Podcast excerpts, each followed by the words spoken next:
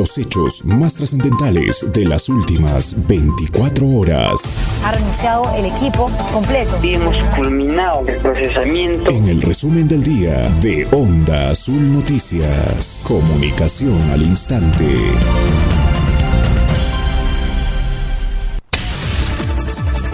Lamentable accidente de tránsito deja una persona fallecida en la ruta Juliaca Puno. Denuncian al secretario general de Construcción Civil de San Román por agredir a uno de sus directivos que denunció irregularidades. Inició la decimoprimera edición del concurso de becas dirigido a estudiantes de universidades y escuelas de formación artística. En Capachica, transportistas llevan al 100% de aforo y tarifa de pasaje solo bajó de 8 a 6 soles en ruta a Puno.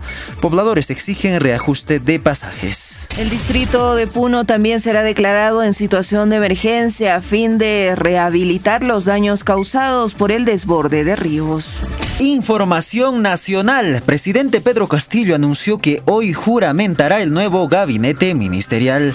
Ministerio de Salud anunció que Perú está preparado para aplicar una eventual cuarta dosis de la vacuna. Internacionales, Italia anuncia que levantará el uso de mascarillas en exteriores desde este 11 de febrero. Científicos chinos presentan nuevo test anti-COVID ultra rápido que es tan preciso como una prueba PCR y ofrece resultados en cuatro minutos. Hasta aquí el resumen del día de Onda Azul Noticias, comunicación al instante.